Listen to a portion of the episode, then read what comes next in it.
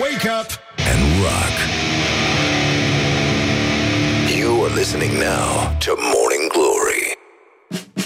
Bonjurică, bonjurică, începe Morning Glory și iată, deja mai sunt foarte puține zile din uh, acest an, adică până aici cred că se poate număra în mod normal în calendar, până când intră Morning Glory în vacanță. O să revină la toamnă, dar uh, asta este. Mai sunt două zile și Morning Glory intră în vacanță. Morning Glory, Morning Glory Rotisați sunt puișorii Deci, în concluzie, bonjurică, bonjurică, pur și simplu ne-am întors la Morning Glory și uh, aș vrea să le atrag tuturor atenția că suntem uh, totuși suntem totuși în uh, 146 februarie zic eu și spun bună dimineața și lui Mihai. Bună dimineața, Bună dimineața, Răzvan. Mihai, bine că Bine că sunt eu deștept. împreună suntem uh, numai împreună putem fi cu toții, cum uh, cum se spunea pe vremuri și uh, practic, bine, am exagerat când am zis că mai sunt două zile, că am numărat-o și pe asta de azi, dar în fapt Asta de astăzi deja a trecut, Răzvan. mai este o zi până când Morning Glory va intra în vacanță. Și uh, iată, coincidență, nu cred, uh, în această sfântă zi uh, s-a anunțat Brexit-ul, mai ții minte? Da. Da? S-au anunțat rezultatele, dacă nu mă Rezultatele, înșel. da. Da, da, da. Și practic englezii și-a luat țara înapoi, a fost... Uh, Da. Așa, uh, s-au dat și glumele alea foarte frumoase. Uh, eu am fost printre cei, uh, mă rog, cum să zic, direct vizați, pentru că primul Brexit a fost când a ieșit Brăila din Moldova. Asta se știe și... Uh, nu în ultimul rând, în această sfântă zi Mai Mihai, de când am mai vorbit noi despre anul 1441? Când zău dacă mai aduc aminte Nu, am mai vorbit de 1409 sau ceva de genul ăsta, dar 441 nu. 441 foarte rar vorbim, prea puțin vorbim despre Un an anul bun, de altfel. 1441, a fost un an extraordinar, aș zice, și a avut loc prima mențiune a adunării țării în Moldova, iar țara românească, vă dați seama, Mm. dezorganizare, în fine, poate și mai multă băutură, va fi menționată pentru prima dată abia în 1522. Și... Uh, Evident, ani după aceea, după ce țările au început să schimbe băutură între ele, uh, ce au decis să se unească și uh, rezultatele sunt vizibile și în ziua de astăzi. Practic, Moldova este peste tot. Deși inițial erau două țări. Acum, în uh, această sfântă zi din 1984, nu, nu e pare o zi cu noroc, așa, uh, a avut loc inaugurarea oficială a lucrărilor de construcție a Casei Republicii și a Bulevardului Victoria Socialismului din București. Practic, uh, momentul în care o parte importantă din uh, orașul vechi București și mare parte din farmecul acestui oraș uh, au dispărut. Au fost rase cu buldozerul, lucrările odioase uh, s-au încheiat, după cum se vede, uh, nu știu dacă um, prețul apartamentelor acolo rămâne în continuare la fel de important ca în alte zone, sper să scadă, măcar asta să fie revanșa istorică, dar măcar socialismul nu a supraviețuit. Și uh, în această sfântă zi, băi, dar ce s-a întâmplat astăzi? Nu știu, nu, nu sună deloc ca bine. Uh, da, în 2014, dacă vă aduceți aminte, uh, Amnesty International și-a cerut scuze față de Iggy Pop după ce a folosit imaginea într-o campanie antitortură fără să fie avut vreo permisiune. Și uh, uh, reclama era uh, uh, era cu Iggy Pop în, uh, în sânge și bătut și uh, spunând că Justin Bieber va fi viitorul rock and roll-ului. Iar uh, sloganul era torturează un om și îți va spune orice. Sigur că după această campanie foarte mulți uh, torționari au și renunțat. Sunt convins că au văzut aia și... Au zis, da, da, da, bine. da, da, da. Dar, uh, mă rog, suntem mulțumiți uh, să dăm cu ipocrizia înainte și uh, uh, să ne aducem aminte și de ce a spus președintele nostru, Claus Iohannis, nu? Uh, puțin mai devreme a spus că din cauza schimbărilor climatice s-au produs inundații și probabil că, știi cum era proverbul ăla? Uh, nu vezi pădurea de copaci, Da. acum el este simplu, nu vezi pădurea și, uh, uh, s-a, mă rog, s-au Vezi? simplificat foarte multe Ca lucruri. subiectele de la BAC, de asta se Da. simplifică din ce în ce mai mult. Unele, unele chestii, uh, iată, s-au simplificat și uh, e vorba despre uh, aceste schimbări climatice care în România înseamnă că s-au tăiat foarte mulți copaci. Uh, a? E ok? Când spun copaci? Nu e ok că Nu, s-au nu e tăiat. ok. This is a nightmare. This is a nightmare and I can't wake up! Ia să vedem, Mihai, de când am mai vorbit noi despre vicepremierul Raluca Turcan? Mm. De vreo trei zile, așa, Trei, parcă. Două zile, cred. Două, zile, două mult, zile. mult. A avut o vizită Nu, undeva. este nepermis de mult. Vicepremierul uh, Raluca Turcan are întâlniri de lucru la Palatul Victoria uh, privind pregătirea începutului de an școlar Tu, tu, tu. 2020-2021 și uh, vine 20, acolo și uh, ministrul educației uh, Ah, ministrul educației, numai puțin Te pupic. nu. Ministrul educației. Așa. Ziceam că ăsta era simbolul. Uh, Ministrul Educației Monica Anisie Ministrul Finanțelor Publice Florin Câțu. Uh, Bun, mă rog Și consilierul prezidențial Că asta mă interesa Vedem dacă e cineva de acolo de sus Ligia Deca Uh, știrea de pe Agerpress nu precizează la ce oră intervine Monica Anisie ca să știe oamenii să taie, nu-i așa, sonorul transmisiei.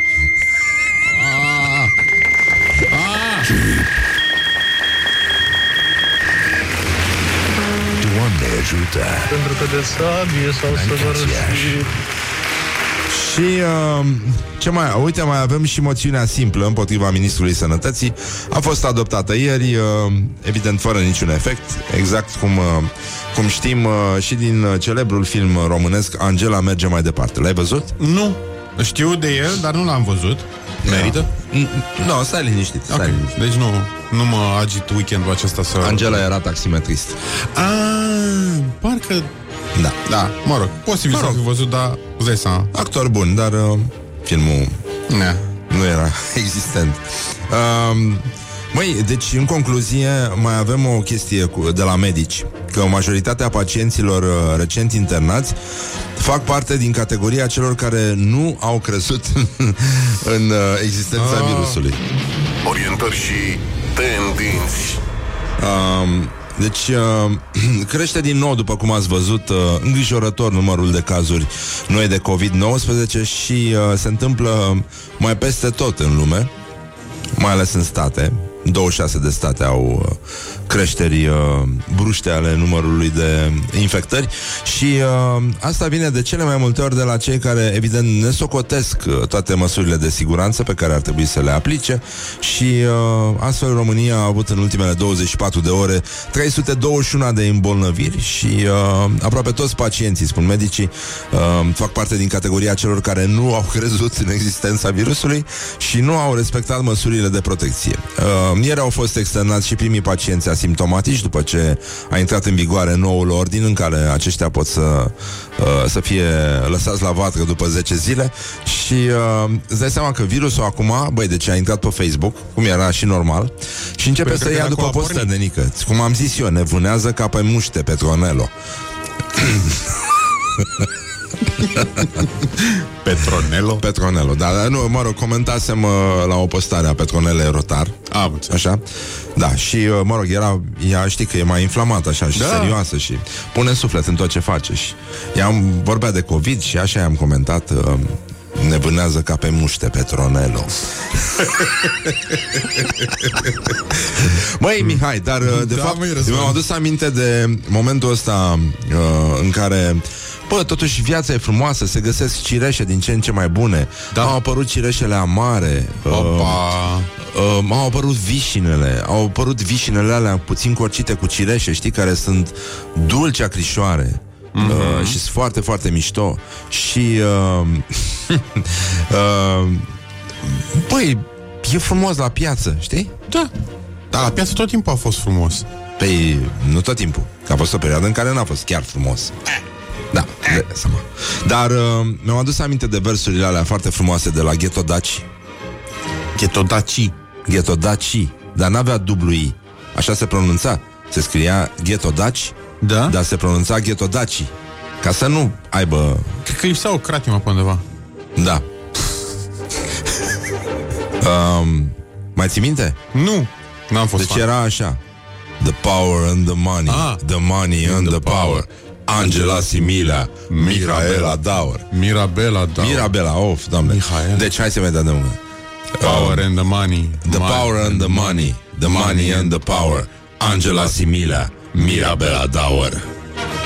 This is Morning Glory at Rock FM. What the duck is going on? Morning Glory, Morning Glory Vedi Napoli, poi mori Oh, deci, în concluzie, ați auzit care sunt ultimele vești. Pur și simplu, efectiv, sincer, virusul ne, vina, ne vânează de pe Facebook, nenică. Vede cine crede, cine nu. Ia-l pe ăla care, care nu crede. Morning Glory, Morning Glory Nasul, gura, ochișorii Și, în ultimul rând, în al doilea rând, sau în al treilea rând, sau în al patrulea rând, o fi spus cineva vreodată? Pentru că este în primul rând și nu în ultimul rând. Sunt două expresii Da. întemeietoare. Atunci când M-am vrei mai să... auzit și în al doilea rând. Nu, nu, știi, nu știi ce să facem. Deci, uh, uh, da, în al patrulea rând. Niciodată. În al 55-lea rând. Adică, câte rânduri sunt între primul rând și nu în ultimul rând? Eu asta vreau să te întreb, Mihai. Mm, N. Să se, de, să se afle N. N, exact. N luate câte K. Morning Glory prezintă actualitatea la zi Mihai, știi unde merge ministrul sănătății Nelu Tătaru? Unde merge Nelu? Merge în județul Gorj și vizitează Opa. Spitalul Județean de Urgență Târgu Jiu. Ah. Seama dacă și ăla mai e spital. La mine, la Gorj. Da? Da, da. A, dar tu ești de acolo. Nu Cum eu. se numea localitatea aia? Baia de fier. Nu. Care? Aia de care râdeam noi. A, Bumbești Pițic. Bumbești pițic. Da. Morning Glory urează la mulți ani tuturor celor ce poartă acest nume Este în drum spre Târgu Jiu. Da, da, da, da. Bumbești Pițic. E frumos, da. Da, e foarte frumos acolo. Um, da, în fine, hai să vorbim un pic despre uh, rezistența împotriva COVID-ului. sunt, uh, sunt, după cum știți, sunt foarte mulți uh, cetățeni care exclud existența acestui virus. Da. Și uh, ai văzut că și uh, Trump a, a ținut ieri un discurs uh, electoral, la o întâlnire electorală și a, l-a a numit virusul Kung Flu. Kung Flu? Kung Flu. Bă, nu, not, not, not ok. Nu prea e ok. Not imediat, ok. imediat s-au ofensat niște cetățeni Bineînțeles, mi se pare normal. și uh, uh, iată ce spune domnul Vasile Astărăstoaie, știi? Da. Domnul care s-a angajat pe el și uh, pe, Pe fiica el. lui sau Așa. Așa în, uh, într-un proiect din ăsta cu fonduri europene și fost șef al Colegiului Medicilor, adică uh, face profeții despre pandemie. Uh, mai e și domnul Rafila, care a spus că uh, speranța asta că virusul va reacționa uh, prost la căldură nu a fost bifată și uh, uite cineva ne atrage atenția că în drum spre Târgu Jiu este și buleta. Bine, acum depinde din ce direcție mergi spre Târgu Jiu. Da. Uh, și, uh, băi, uh, deci zice domnul Astărăstoaie care e, e cumva un lider uh, uh, adică e singurul medic pe care îl citează cei care nu cred în medici, știi? Da. Uh, Cam aici suntem. Bun, a zis că el, uh, el crede în vaccinare, dar nu în orice vaccinare și nici de cum în vaccinare obligatorie. Uh, nu, nu înțeleg ce facultate a terminat, dar mă rog. Uh, cred în știință, dar nu neapărat în rezultatele ei. uh, La modul Da. ăsta, da.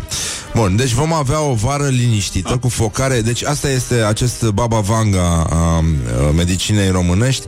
Vom avea o vară liniștită cu focare de infecție izolate. Acolo unde sunt grupurile de mare risc, unde sunt instituționalizați bătrâni sau copii, s-ar putea să mai apară focare.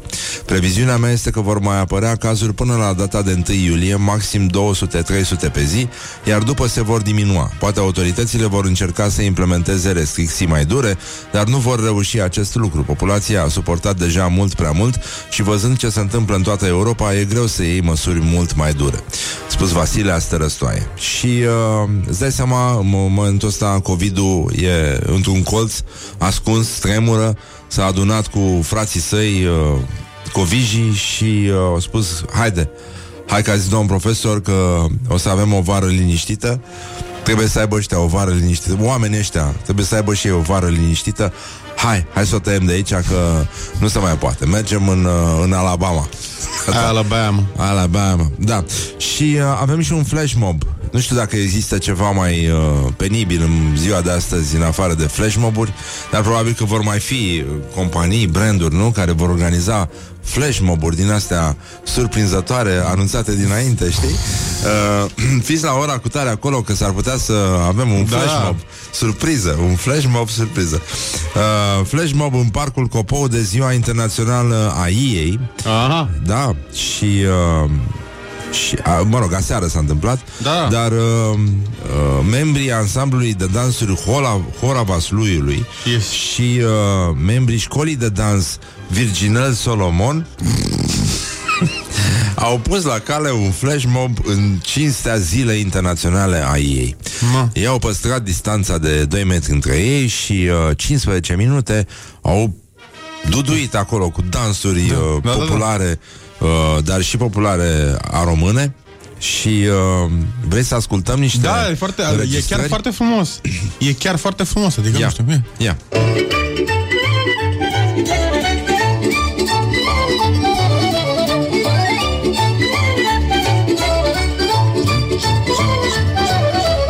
Chiar sunt distanțați destul de tare. Cei de pe băncuțe, nu. Nu. Dansatorii, da. Dar chiar spectatorii sunt puțin cam înghesuiți, mi se pare mie. Păi dacă trebuie să le facă loc ăstora să stea distanțați. Dar muzica e foarte frumoasă. Foarte frumos. Da. N-am cântat și noi ceva popular. Am cântat ceva popular vreodată? Nu, dar uite, În afară de Gică Petrescu? am nu popular, nu. Tine iubete tilată. Nu. Morning Glory urează la mulți ani Acum, tuturor cum n-am celor ce cântat? poartă Ce? acest nume. Ce am cântat? Am cântat noi ceva Mă popular? pus să în pat lungit. Ei, da, da, nu, este, ce? nu e atât de popular. E, Nu nu. este chiar atât de Cum popular. nu? Morning Glory, Morning Glory Eu sprășit Sau cartofiuri Așa, bun, deci am avut și, uh, și flash mob și uh, uh, uh, mai avem o, o ieșire la rampă a domnului Traian Băsescu. E cazul să vorbim deja despre primul glorios al zilei și uh, chiar asta o să și facem, Nenic. Gloriosul zilei Deci, uh, domnul Traian Băsescu, blocat în țară cu nepoței, practic, ah. așa se, se numește filmul în care joacă Traian Băsescu, trebuia să plece în vacanță în Corfu și au anulat de norociții aia de greci rezervarea. Au spus, la anul, domnul președinte, la anul. Vacanța de anul ăsta vă faceți la anul cu nepoței, să mai crească. Deci, uh, în concluzie, Traian Băsescu, singur printre nepoței, acuză guvernul că s-a relaxat mai ceva decât românii de rând. Doamne, cât de relaxați suntem!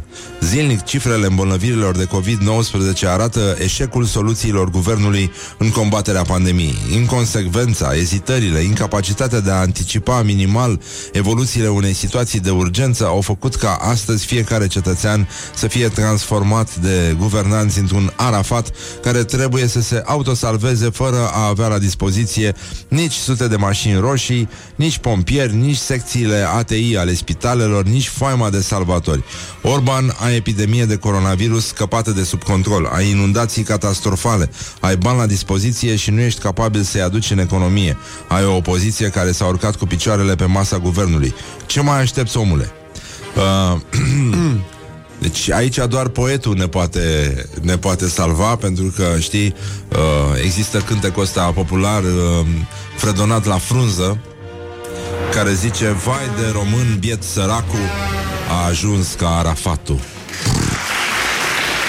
Săracu Și tot astăzi uh, Îi spunem uh, La mulți ani uh, Lui Gigi Becali. Iată, băi, hai, îi dedicăm. Da, sigur că da Nu, nu se poate altfel. Nu se poate altfel. Două secunde, vă rugăm În primul frumos. rând că uh, astăzi uh, finanțatorul de la FCSB împlinește 62 de ani și uh, a explicat așa. De seama că s-a ofticat.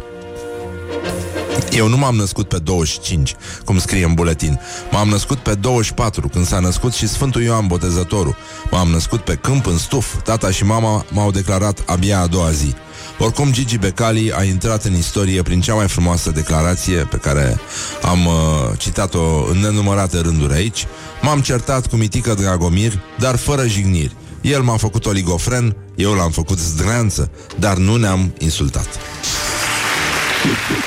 Deci, încă o dată, un sincer la mulți ani Vă rugăm din frumos. partea celui mai mare cântăreț de la mulți ani din țară. Mulți ani trăiască, mulți ani trăiască, la mulți ani!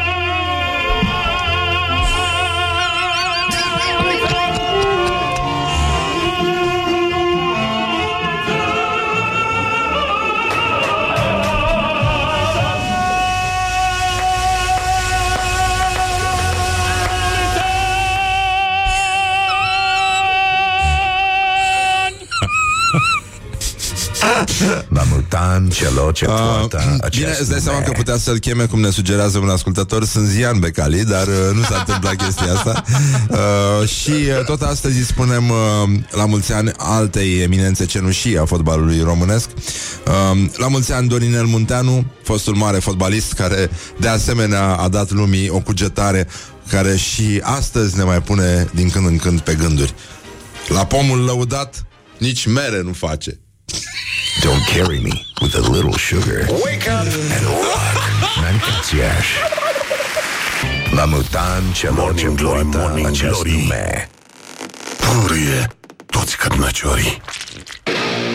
Deci, în concluzie, pur și simplu 49 de minute peste ora 7 și un minut Calendarul uh, plânge cu lacrimi de sânge Pentru că Morning Glory pleacă în vacanță Da? Mâine Mâine este ultima zi de Morning Glory din atâtă don Ti recunoaștem că pur și simplu suntem termenate la cap Dar, uh, dar ne bucurăm că am uh, reușit să facem față distracție cum ar veni Și nici să nu ne îmbolnăvim Uh, da, asta este cel mai important. Că de fapt uh, mai mult de asta ne-a țățăit tuhăsul, cum se spune la Brăila Să nu ne îmbolnăvim și să nu trebuiască să stăm acasă ca proștii Cum stau colegii noștri, cum au stat Bine, bine ei n-au stat n-au așa. stat că Am dat un așa. exemplu că Au mie stat la acasă. îndemână Da, da, Da. da. Au dat la îndem... N-am zis că sunt proști Avem două zdrențe, un mătuș N-ai cum să... Nu, mă, nu au stat acasă că s-au îmbolnăvit. Au stat Asta acasă. zic, păi Ah. da, Doamne ferește să îmbolnăvească Dar ce, au de ce să îmbolnăvească? Ce există ceva? Nu. Ne Deși- vânează ca pe muște Petronello Deși, eu cred că e mai safe acum să zici că există, să recunoști că există. Păi da. Pentru că, ia uite, în ultima vreme, ultimele cazuri toți au fost de nu există, domne. Deci asta zic Eu zic, mai Ah. bine hai să zicem că există, că așa ne ferim.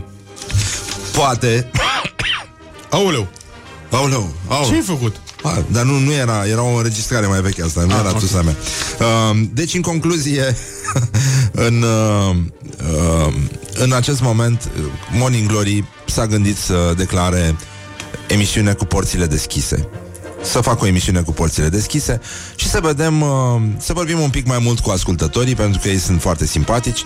Unul dintre ascultătorii noștri este ministrul tineretului și sportului, uh, domnul Ionus Stroie, Uh, care de altfel uh, am văzut că face sport, merge la sală și așa mai departe. Uh, cred că a și intrat, nu? Pe grupul nostru. Uh, parcă da. Da.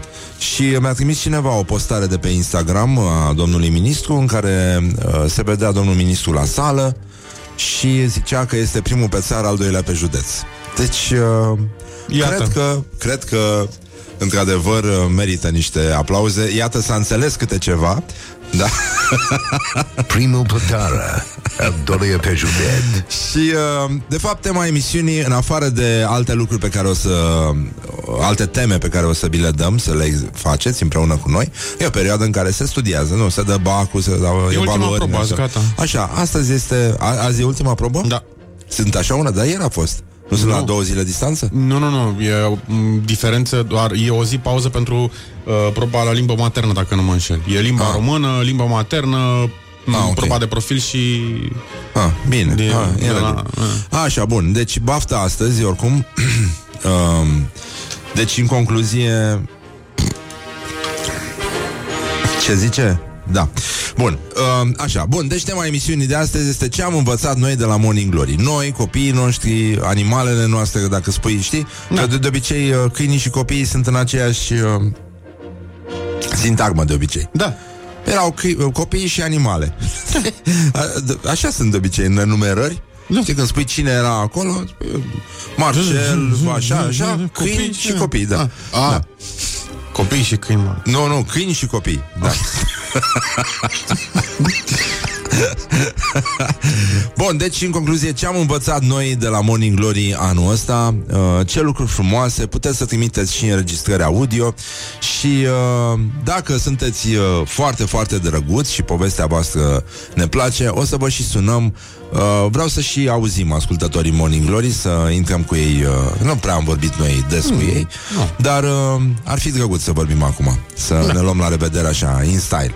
Deci, uh, practic, uh, asta, asta este tema 0729 sau puteți să ne scrieți și pe pagina de Facebook. O rog pe această cale pe Laura uh, să posteze acest îndemn și să-i rugăm pe oameni să ne spună ce a învățat ei de la Morning Glory anul ăsta. Și uh, altfel stăm extraordinar. Nu știu dacă, dacă știi ce se întâmplă, Mihai. Mă rog, depinde unde. În, uh, în țară. A. În momentul ăsta. Numai tâmpenii a scris cineva. Da. Bun, eu am zis a... să fim... E clar că Ăsta este răspunsul corect. Dar, Dar e prea scurt. Detaliați, vă rog. Vă rugăm să dezvoltați într-o la... compunere pe o de o pagină. Exact. Cum, Cum ați ajuns da. la această rezolvare? Cum s-a întâmplat, da. Dacă Rezolvarea, vă rugăm. Da, exact. Metoda Așa aplicată. e simplu, că asta știm și noi că nu mă tâmpenii. Deci, în concluzie, uite, cineva vrea să înregistreze... Uh, a înregistrat deja. A înregistrat ceva. Deci, Neața Răzvan, fiul meu a învățat Morning Glory, Morning Glory, faci pișuți în lacul Morii. Bravo! Ne merite, nu mai facem probleme, nu mă năcazere. Bun, e foarte bine și uh, în curând o să învețe și asta. Morning Glory, Morning Glory, am făcut-o de cinci ori. Și uh, să dădem înregistrare? Sau mai bine să ascultăm? Nu știu. Eu știu. uh, Stai puțin. Stai, stai, deci, stai. Că, uh, da, nu, e, e complicat. Uh,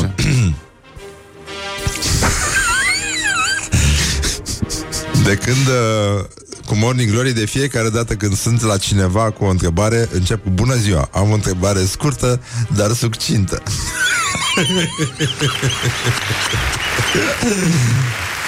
Așa Învățat să nu cred că mi s-a deconectat HDD-ul de backup de pe USB Ok Cineva a învățat că gherilă e senilă.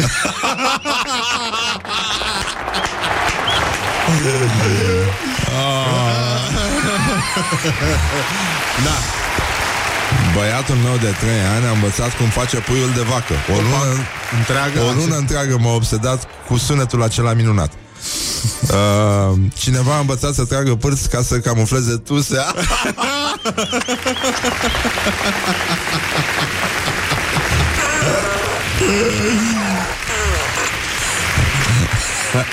Finele meu a învățat diferențele de rasă și să se săvârșească predânsul la comandă. Ok. Așa, am învățat că mâine e ultima zi de muncă pentru toată lumea. Asta o să-i spun șefului.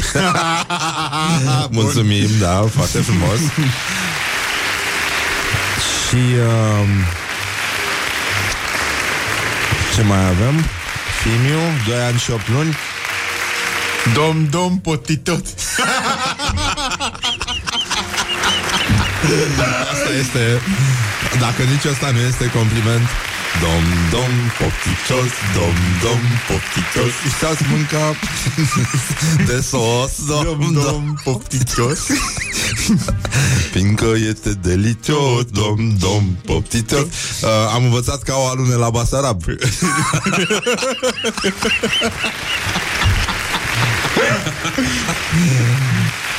I-am învățat să-mi uh, oripilez prietenii care au copii cu întrebarea Nu vreți să-l vindeți?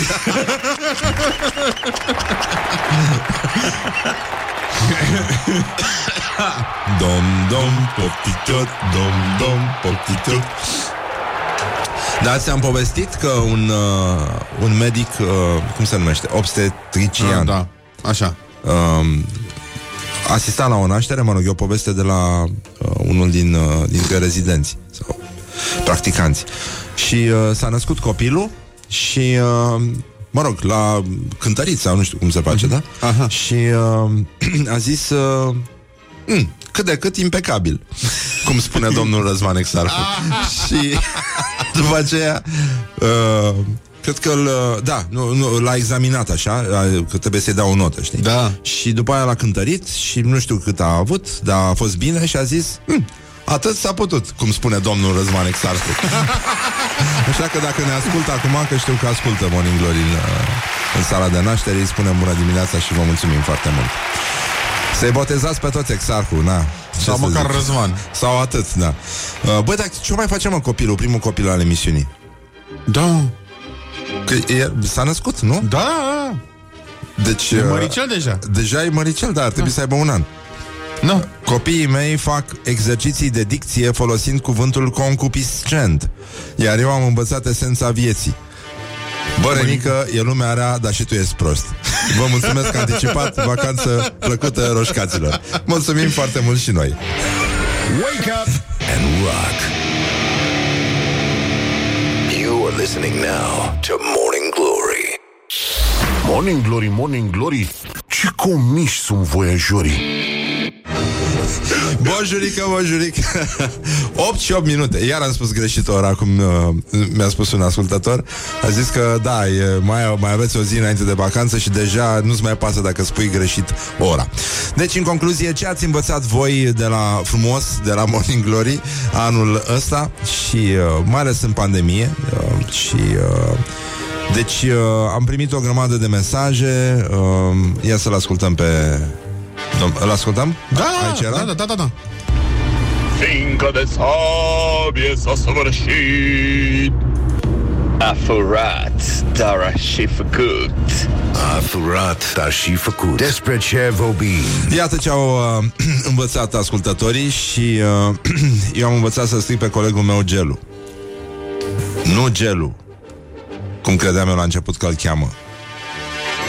Da, în fine. Uh, am învățat că sălajul nu există. Da. E adevărat.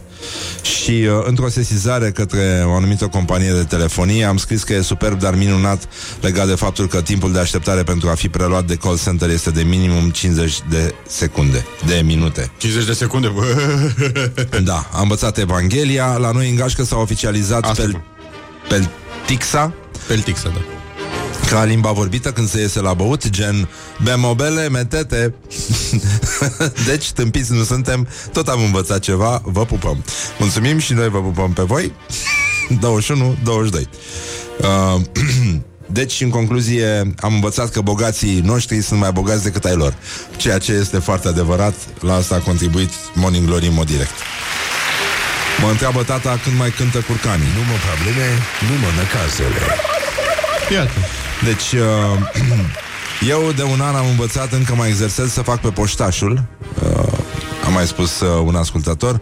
Așa am învățat că hamsterul trebuie învelit în, uh, în scoci. Da. Uh, să fac pe... So- uh, să fac pe poștașul când uh, sunt pe feribot și așteptăm să cobor. nu e frumos. Da. și uh, cineva a învățat să facă, nu-i așa? Cum, uh, că, stai că era unul aici care a învățat Ce? să facă ca capra. Uh, parcă Da? asta, Asta este. Ia. Da, da, da. Corect, mi se pare, da. mi se pare extrem de corect. Bun, deci în concluzie, e fobia devine, da, mă, e paraschevidecatriofobie. Dar mâine e prima zi când nu avem uh, paraschevidecatriofobie. Bine, da. nici nu e 13, da, ori și cât. Deci m-am învățat la spumant datorită vouă. Corect. Da. Mulțumim foarte mult. Cel mai frumos la mulți ani, da, ceea ce vă dorim și vouă. mulți ani. Deci, uh, așa.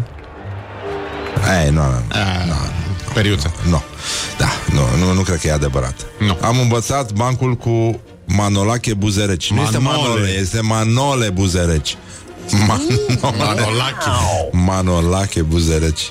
Nu are, nu e. Da. nu. Deci, uh, eu sunt din Sălaj, deci nu există. Da, cum e și Djokovic. S-a infectat, deci nu există. E... Ce, ce s-a întâmplat? Județul Sălaj este de fapt COVID-ul. Nu există. Da, exact. Eu am învățat portugheza. De uși mă jud. păi cam atâta trebuie să știi când te duci în, uh, în Portugalia, nu? Deus Da. mă ajude. Am învățat să râd în somn Încercând să mă ridic din pat Bun, uh, ce mai important Oamenii au învățat să facă Mihai, uh, care probabil că va începe niște masterclass-uri în această vacanță Pentru Mai vedem, capră, da. pentru puiul de vacă Puiul de vacă... Cum Uh, face piul? Mm, bă, Pi- nu, a. Ba da, mă. Mm, Piu. Exact. Puiul de vacă. Ce prăjală, doamne. Mm, Piu. Uh, și uh, ce am mai învățat noi? Cum tușește găina? Cum tu se... Ceea ce, iată ultim, ur- următoarea temă. De, puteți să ne spuneți în paralel ce ați învățat voi de la Morning Glory, dar am vrea să vedem care este uh, cel mai harnic și mai priceput ascultător la uh, tusea de găină, care Sau ne de privește pisică. pe toți. Pentru că asta este COVID-ul, de fapt. Este o găină care tușește. E, e altoit și aia de pe, pisică. pe tulpina de la A1, H1, N1 sau cum Dumnezeu se N1, numește. A1. HN1, H- AHN1 sau cum e. A, Mă rog, N1, H1. oricum, gripa aviară Așa. Diaviara gripa, cum a spus uh, și Emil Boc. Uh, Uitasem de asta. ai uitat, nu? Da. Bun. Așa. Diaviara gripa. Uh, deci asta este, de fapt. A- Asta este, uh, dacă COVID-ul ar putea să vorbească, știi că au făcut aia o înregistrare la început. Cum, uh, cum sună COVID-ul. Ah, da. Mai ții minte? Da, da. da de fapt, COVID-ul așa face, ia.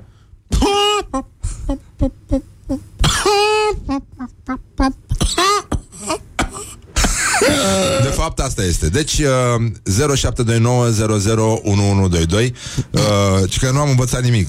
Te dracu și Miguel, evident. Uh, Băi, totuși aia cu Te dracu și Mirgel Aia uh, este- De la supermarket rămâne un highlight De la Morning Glory. Și uh, ce să mă fac că n-am bani să ascult de radiouri? Moș senilă Și nici bani de duhovnic nu am. O să ascult un podcast. Bun, deci în concluzie uh, uh, Băi, deci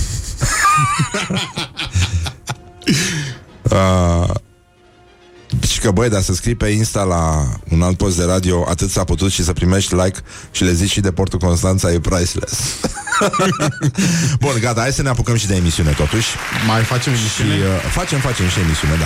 Deci uh, vrem să auzim uh, uh, cum face, cum tușește găina, da? Uh, 0729001122 înregistrări cu voi și uh, să vorbim un pic uh, care este legătura despre legătura dintre Zalmoxe și uh, mm. extraterestrii Ești talentat. E păcat să renunți acum. extraterestrii uh, carnivori. Morning Glory prezintă cursul de subdezvoltare personală. Ce? Uh, înregistrarea. Ia, registrarea. Înregistrarea mea unde e? Așa, unde este? Ia mă, ce faci mă? Păi, A, tu vrei? așa, da, Zalmoxe vreau. Zamoxe, ia-te aici. Așa, ia să vedem. Un specialist în istoria agatârșilor, pe care îl cheamă Târcă, Târcă? Târcă îl cheamă, da. Târcă Valentin. Hai. Așa, ne spune care e treaba cu Zalmoxe și uh, extraterestrii carnivori. Haide, te rog frumos. Nu, ăia vorbesc de poporul șciților din care se trag cazarii ăștia și iluminații de astăzi. Înțelegeți? Deci, de către, deci către șciții ăștia patriarhali. Ăștia sciții patriarhali au fost puși pe piață de către Zamolxe, deoarece Zamolxe a avut legături cu extraterestri veniți din afara spațiului, cu ăia carnivorii. Nu este El a- prea mare nebunie acolo. Adică de ce le-a băgat pe Zamolse cu șciții și cu cazarii? Că noi știm că Zamolse era Zamolxe este, fiindcă- fiindcă Zamolxe este șcit și el făcea parte, era frate cu ultimul rege, Cnurus Daugetas, care a fost ultimul rege patriarha, matriarhal al șciților, a fost soțul uh, celebrii Tomiris, dacă ați auzit de regina Ei, Tomiris. se poate? Auzit. Da, Ideea normal. este așa, de unde ai tu toate aceste informații? De unde? Adică de unde unde ești ai tu de? găsit? Încă o dată, Bun, sunt primul dintre ultimii familiilor imperiale ale agatârșilor, cu Așa. totemul șarpelui și cu cetatea în munții sub Buzăului, cetatea noastră, adică Ho, ho. arealul nostru începe în țara Făgărașului, trece în zona asta Brașovul și se termină în insula Șerpilor. Ăsta era teritoriul... Șarpele, O să vă arăt aici pe hartă. Ăsta era teritoriul unde străbunii mei erau conducători. Și Dar de îmi ce cunosc țipă așa și de ce are dușmanii vocea asta sus? Și îmi cunosc și aliații. Noi am fost aliați cu poporul sarmaților. Sarmați? De unde se trage Ștefan cel Mare. O porție de, sar, Da, da, da, de sarmale la domnul Sarmați de la masa Ar 5. trebui să ai, să te informezi de undeva. Da, unde ți-ai nu, luat important doar e să băia? voteze. Eu am Ăsta votează cu crescut agatări și de la sigur. vârsta De 10 ani, Așa. Ordinul Dragonului, societatea asta de oameni de știință, a vegheat asupra mea din umbră. A existat această societate să există pe teritoriul României? Da, bineînțeles, este, există societatea asta, este o societate care este pretutindeni și nicăieri. Și eu am să vă arăt acum niște mici dovezi care uh, n-aveți cum să le contestați, Mhm. fiindcă Nici nu sunt vreau să aici. contest. Vreau doar să îi Da. fac pe telespectator să ne înțeleagă că tu ai niște baze reale din care vorbești. Da, e foarte Eu important. am o, o descen... Sunt Am niște văzut. știeni care...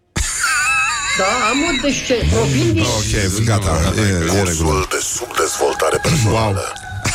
Wow. Băi, uh, suntem, uh, suntem bine, nu? Zic Cred eu. că un pic prea bine.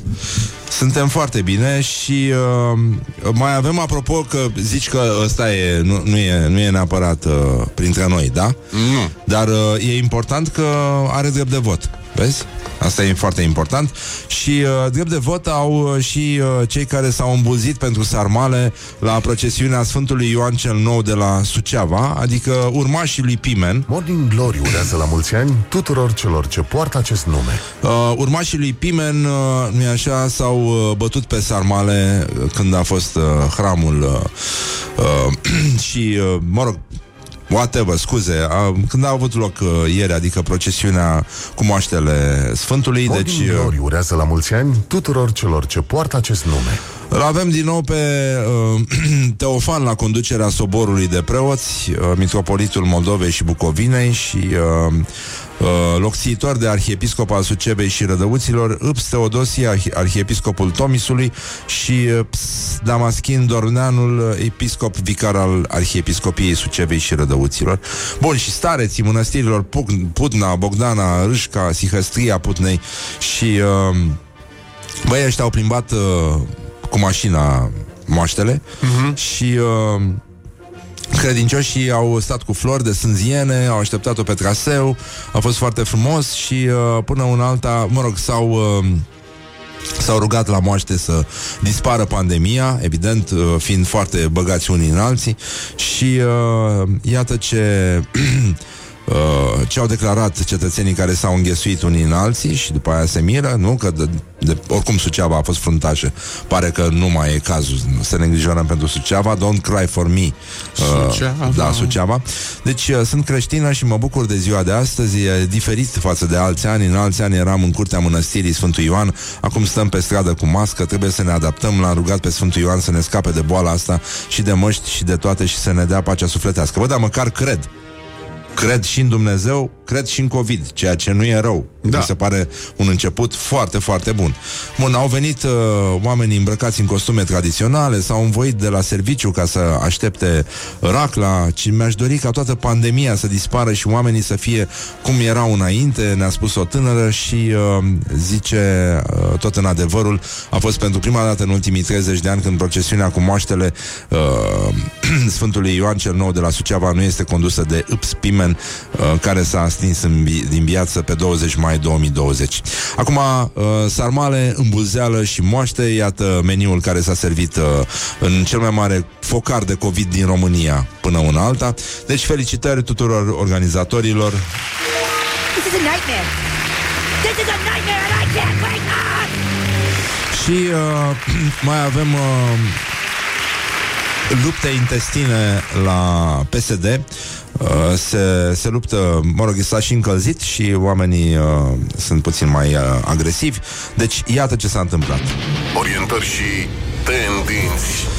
Uh, l-au atacat pe secretarul general interimar Paul Stănescu. Uh, Primul care a sărit la jugulară a fost Cătălin Rădulescu, zis mitralieră. Adică, mai Paulică, tu care te crezi vreo marcă de blugi în partidul nostru și după ce nici măcar nu ai învățat la școală că se spune matematică și nu artmetică și care ai fost ajutat de Liviu Dragnea la rugămintea tatălui tău ca de pe tractor să faci și facultate tot particulară, tăticu, și apoi să ai ascensiunea pe care nu o visai în viața ta în administrație și politică, tu vrei să te compari cu Eugen Teodorovici? Bun, uh, au mai fost uh, niște atacuri uh, de la deputatul șosetă Ionel Arsene, nu știu dacă așa, i-a zis, știi tu prea bine că PSD e un tractor cam mare? Bă, cum e asta, mă, cu tractor prea mare? Uh, deci, uh, oricum, uh, psd au sărit să oprească tractorul lui Stănescu și, uh, nu în ultimul rând, uh, până la urmă, e, partea miraculoasă este că există opoziție și în opoziție, ceea ce unifică, să spunem, uh, contrariile. Și uh, mai avem înregistrări aici? Ia să vedem. Ha? Ce? Nu știu cum se... Ce zice? Se- Așa se trolează un cățel din vecini. Vrei să ascultăm? Da. Oh. Vai, doamne. Uitați-mi de mizeria asta. E și? Asta e tot. Nu, Nu nu, cred. nu avem. Nu cred. Păi, totuși are... Nu, e prea lungă înregistrarea. Da, mă rog, așa, am înțeles. Da, uh, in- da, bună idee. Uh, avem, uh, totuși, ar trebui să vorbim un pic despre cultură, Mihai. Și uh, aș da. încheia, totuși, uh, mai pe cultură, așa. Uh, suntem, uh, ar trebui să vorbim despre meciul declarațiilor astăzi, care Morning Glory prezintă Meciul declarațiilor La meciul declarațiilor uh, se luptă Gigel Știrbu, fost uh, ministru la cultură, și Bogdan Gheorghiu, actual ministru la cultură. Și uh, am învățat să beau Prosecco dimineața, prost obicei, uh, dar uh, sunt talentată, n-are sens să renunț acum. Uh, Gigel Știrbu a spus uh, cultura românească trebuie sărbătorită în fiecare zi, nu doar o dată pe an și uh, Bogdan Gheorghiu, pentru care sigur puteți să votați în egală măsură pe pagina noastră de Facebook și pe Instagram. Oamenii de cultură sunt mai ușor să îi citești că nu sunt de cultură. A mai spus Bogdan Gheorghiu și foarte bine a făcut, mi se pare mie. Încă o dată aplauze pentru cei uh, împicinați.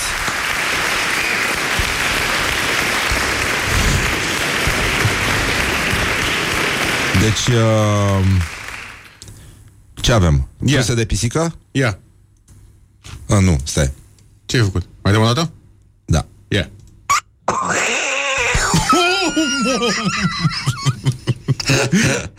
Păi uh, e normal pentru că uh, pisica se sperie de tusea ei. Da? Nu e normal să tușească așa. Ia, Hai. o, încă o dată, încă o dată. Mamă!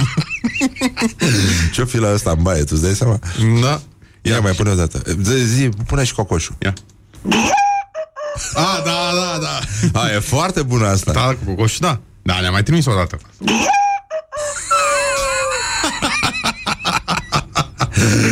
Pam, pam, pam Și totuși să mai ascultăm uh, pisica. Da.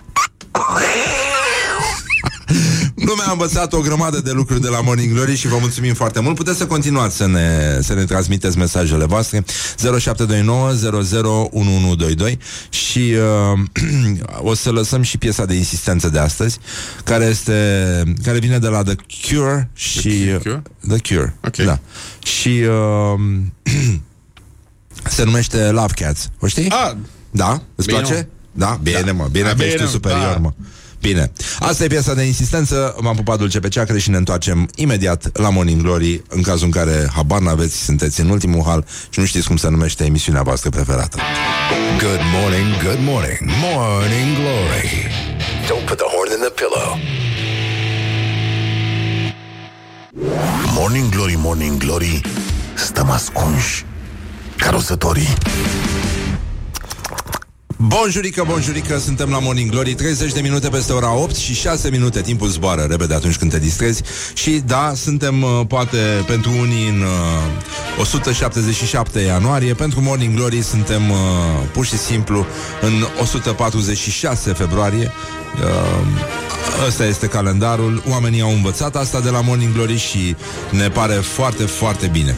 Până la aici Suntem uh, foarte mulțumiți. Avem o grămadă de reacții de la cetățenii care ne ascultă Și uh, multe încurajări am, uh, am învățat să mă ud singur pe burtică Dar, uh, uh, doar, cu, dar cu propriul propriile bale ascultând rețetele roșcatului Niam, niam, niam. și onomatopeele Mihaiului. Deci, uh, pur și simplu, da, e, e complicat. Și ați învățat voi uh, anul acesta, sau poate în ultimele câteva luni de la Morning Glory, este foarte important. Vrem să știm asta ca să ducem, uh, nu? Uh, să ducem, uh, să ținem sus munca bună mai departe. Uh, mâine plecăm în vacanță, deci mai avem un pic și uh, suntem uh, suntem în, uh, în situația voastră. Să știi că uh, Uite, Hrubaru zice ci că băi, mi-a stâmpit toți prietenii Cu peltixul vostru. Să-i auzi oameni în toată firea Mari și tatuați vorbind ca peltici Iată, Da, Renica. iată Acesta este Scopul, nu este, scopul nostru este pe care să fie atins. În sfârșit Apă, apă. S-ar putea ca țara noastră Să meargă tăvote de a ta Morning Glory, Morning Glory Noi nu suntem bolnăviorii Don't forget to wash your hands. Și pentru prima dată românii își vor da seama că între pitică, tipitică nu pot, nu, doar un miau poate să facă o diferență. ha? Cum?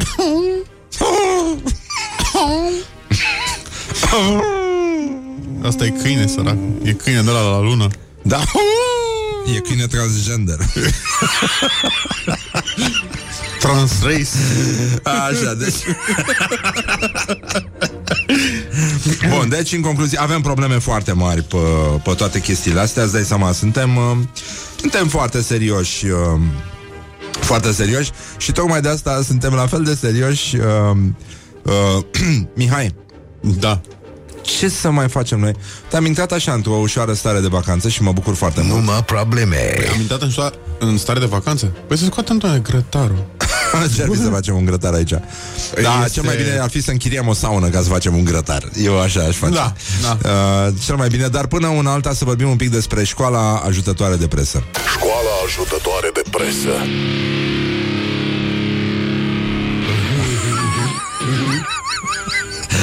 Ci că pașnic și paznic sună la fel în peltică. Da, patnic, tipatnic. Da. Am bădut un patnic, patnic. Ai văzut un pașnic pasnic? Nu, am văzut un patnic, patnic. Un pasnic, pașnic. Nu paz, pașnic, paznic. E, uite, vezi exercițiul de dicție. Nu, cum, cum spunem noi? Tei morți sau morții tei? Tei morți. Tei morți, da.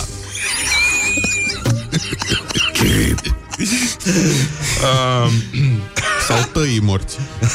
Deci, în concluzie, școala ajutătoare de presă um, Publicația Capital uh, face o analiză economică pertinentă uh, Liviu Dragnea și Irina Tănase s-au despărțit Bam, bam, bam, bam, bam, bam. Blondina a răbufnit. E o situație dureroasă. Iată, nu-i așa, câțiva indicatori economici luați în calcul de revista Capital.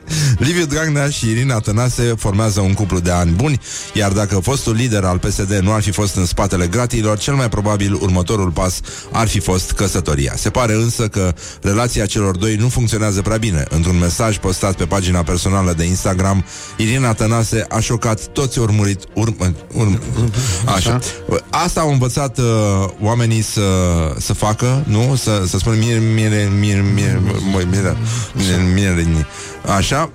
și uh, energeticienilor, sigur. Uh, nu, și asta e foarte, foarte greu de pronunțat, dar uh, ezitarea asupra pronunției corecte e, un, uh, învățăm, e o învățătură bună de la Morning Glory. Deci, se pare că blondina trece prin momente extrem de dureroase și nu lasă loc de reacții. Durere, dar nu o voi lăsa să se transforme în ură. Este mesajul postat de Irina Tănase alături de o imagine. Păi da, că așa e pe Instagram. Pui imagini Ah, dar poți să pui și doar text. și pui textul uh, care să dovedească faptul că ești uh, stai, cum se, sp- cum se face? Așa. Ești uh, pardon. Așa. Îmi place ecoul. Îți place ecoul? Da. Bun, deci în concluzie uh, nu e clar cu ce este imaginea E posibil să fie fonduri insuficiente pe card uh, Putem presupune. Putem presupune și asta, da. Uh, avem uh, regii burtierelor de la Digi24, uh, care uh, practic își uh, recâștigă prima poziție în clasament cu trei producții uh, răsunătoare. Uh, joc de cuvinte pueril, da? Mm-hmm. Turneul lui Novak Djokovic.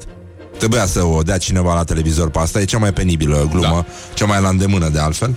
Uh, mai avem uh, un pleonasm, da? Mhm. 12 ani de școală irosiți degeaba. E bună? Merge. Chiar că irosiți degeaba. Da? Da. E, aici, aici, Asta ultima? Eh. da, mă rog, asta e... Hai că da, e nu, e, typo, nu, e, e, da. nu e foarte gravă, da. Dar uh, mai aveam uh, una foarte frumoasă, stai puțin că o caut acum, imediat, tot de la băieții ăștia care sunt foarte talentați și e chiar uh, păcat să renunțe acum. O pisică a căzut cloșcă. Da, da, tot de la Digi. O pisică a căzut cloșcă. Nu?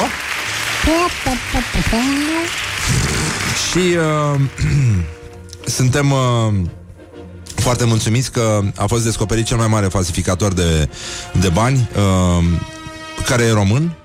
Măcar a, cu asta să a ne reușit mântim să și noi. imite cel mai bine, da, uh, bancnotele de plastic și uh, a falsificat bancnote de 100 de lei în valoare de 1,7 milioane de lei, spun uh, procurorii DICOT.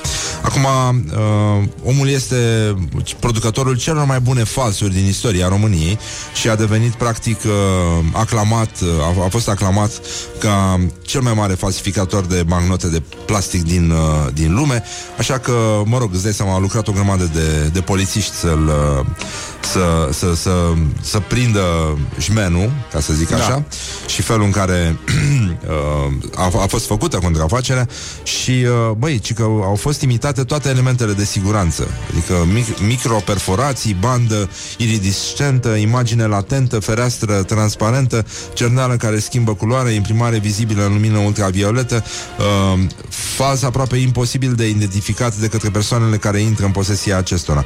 De aceea a fost numit superleul. Așa că uh, într-o țară care are o grămadă de uh, fake news, trebuia să aibă și fake money, pentru că suntem uh, suntem în uh, băi, uh, tu, tu știi ce s-a întâmplat în uh, în Thailanda? Nu. În orașul maimuțelor? E. Deci, uh, mai, mai ții minte când au fugit macacii lui, uh, lui Nusu Cămătaru? Da.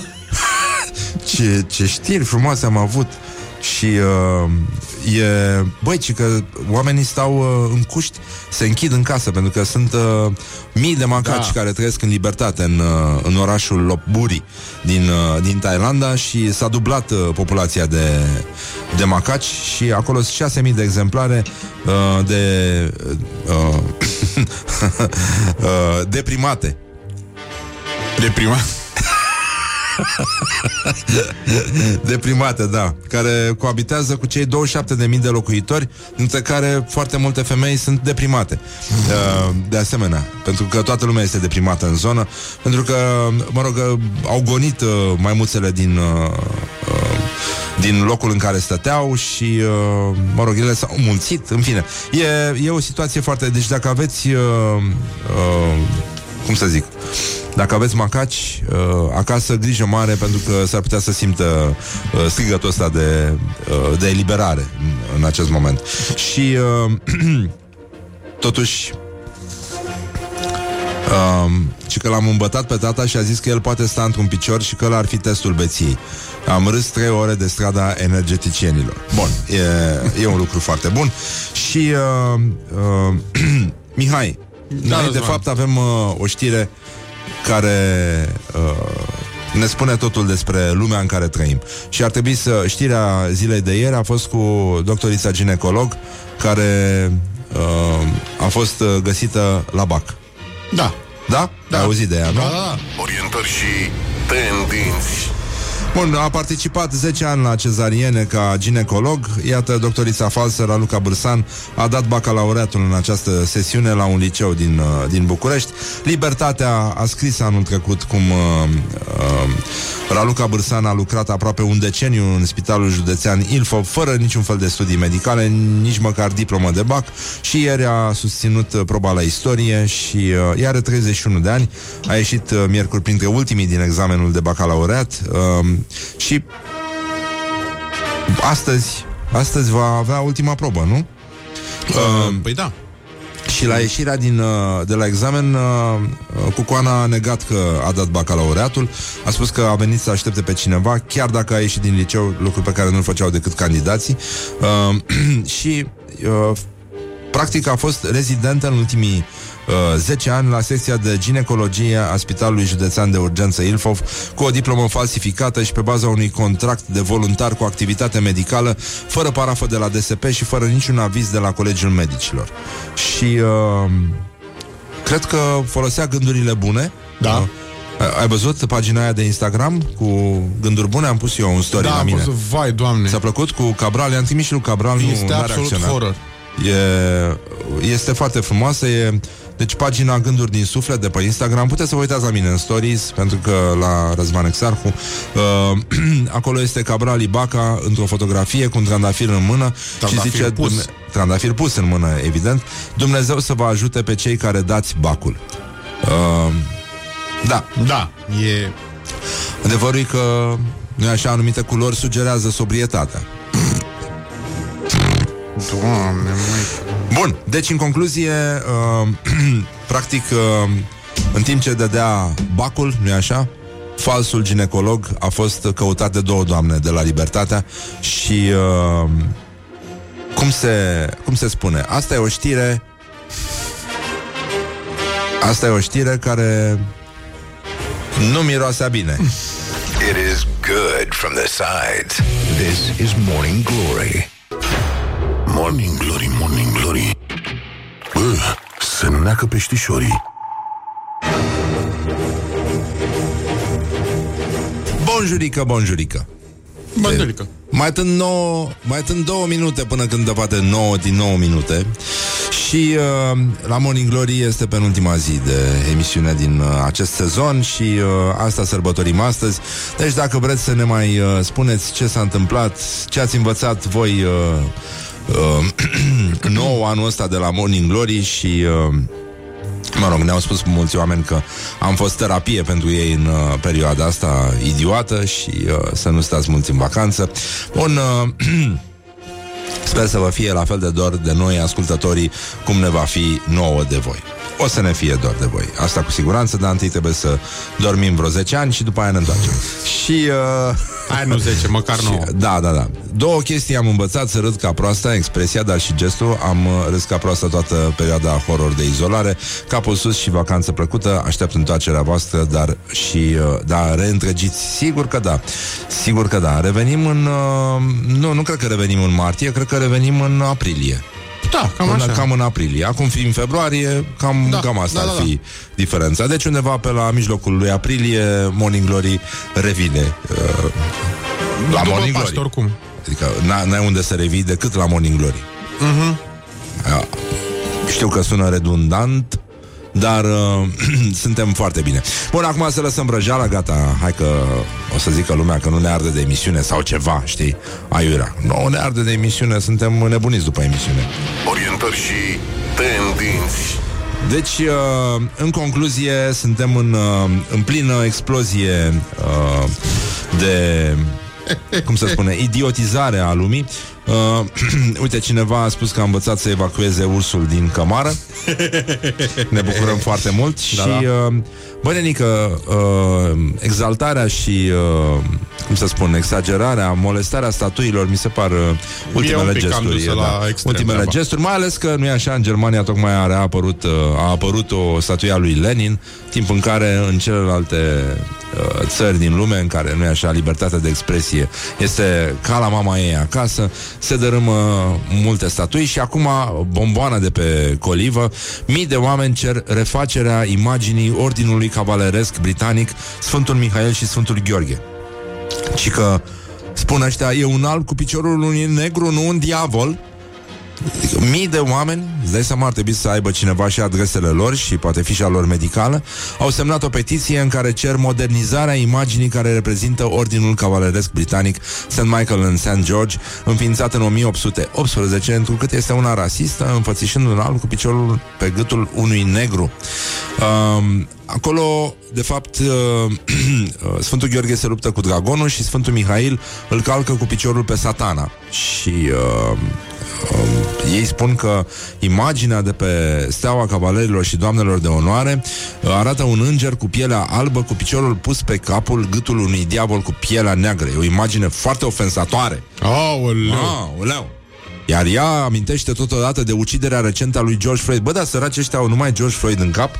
Da, Deci auzi, e, apropo, e a- foarte interesant ce se întâmplă. Ai văzut că De un istoricii... polițist alb în aceeași manieră prezentată pe medalie. Săraci oameni. Mm. Băi, în ce hal. Ni- ni- Nu e mare lucru de, de vorbit. Din păcate, din păcate, cetățenii ăștia au plecat într-o, într-o criză. E adevărat că e foarte greu să mai fii interesant în ziua de astăzi și uh, Relevant. dacă nu ești activ sau activist, s-ar putea să nu te mai bage nimeni în seamă, pentru că, după cum se vede, s- asta cu yoga s-a cam dus dracu, știi? Mm. Uh, în momentul ăsta. Ai văzut că istoricii au zis clar că Penny Lane n-are nicio treabă cu... A, bine, bine. Uh, noi, semnatarii de mai jos, cerem ca această medalie să fie refăcută într-o manieră mai potrivită și solicităm scuze oficiale pentru caracterul ei insultător. Oh, doamne, sfinte, deci e posibil ca o femeie de culoare albă, ca să zic așa, nu mai putea trăi în toată tensiunea asta și în lipsa de atenție. Deci, efectiv, cineva uh, a suferit de lipsă de atenție în toată această perioadă uh-huh. și s-a gândit să refacă toate medaliile. Da.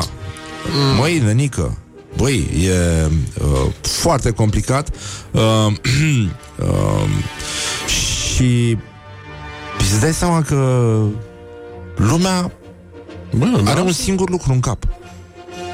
Știi, e ca atunci e vorba aia, știi, când uh, ai în mână un ciocan, totul uh, ți se pare plin de cuie. Da. Uh, cam, cam așa. Și uh, acum sunt probleme mari cu influențărițele care încep să se teamă că vor reuși, vor, vor trebui să renunțe la rochile negre cu buline albe pe ele și uh, uh, sunt probleme să... Acum nici nu știm zebrele. Zebrele, Mihai, sunt albe cu dungi negre sau negre cu dulgi albe?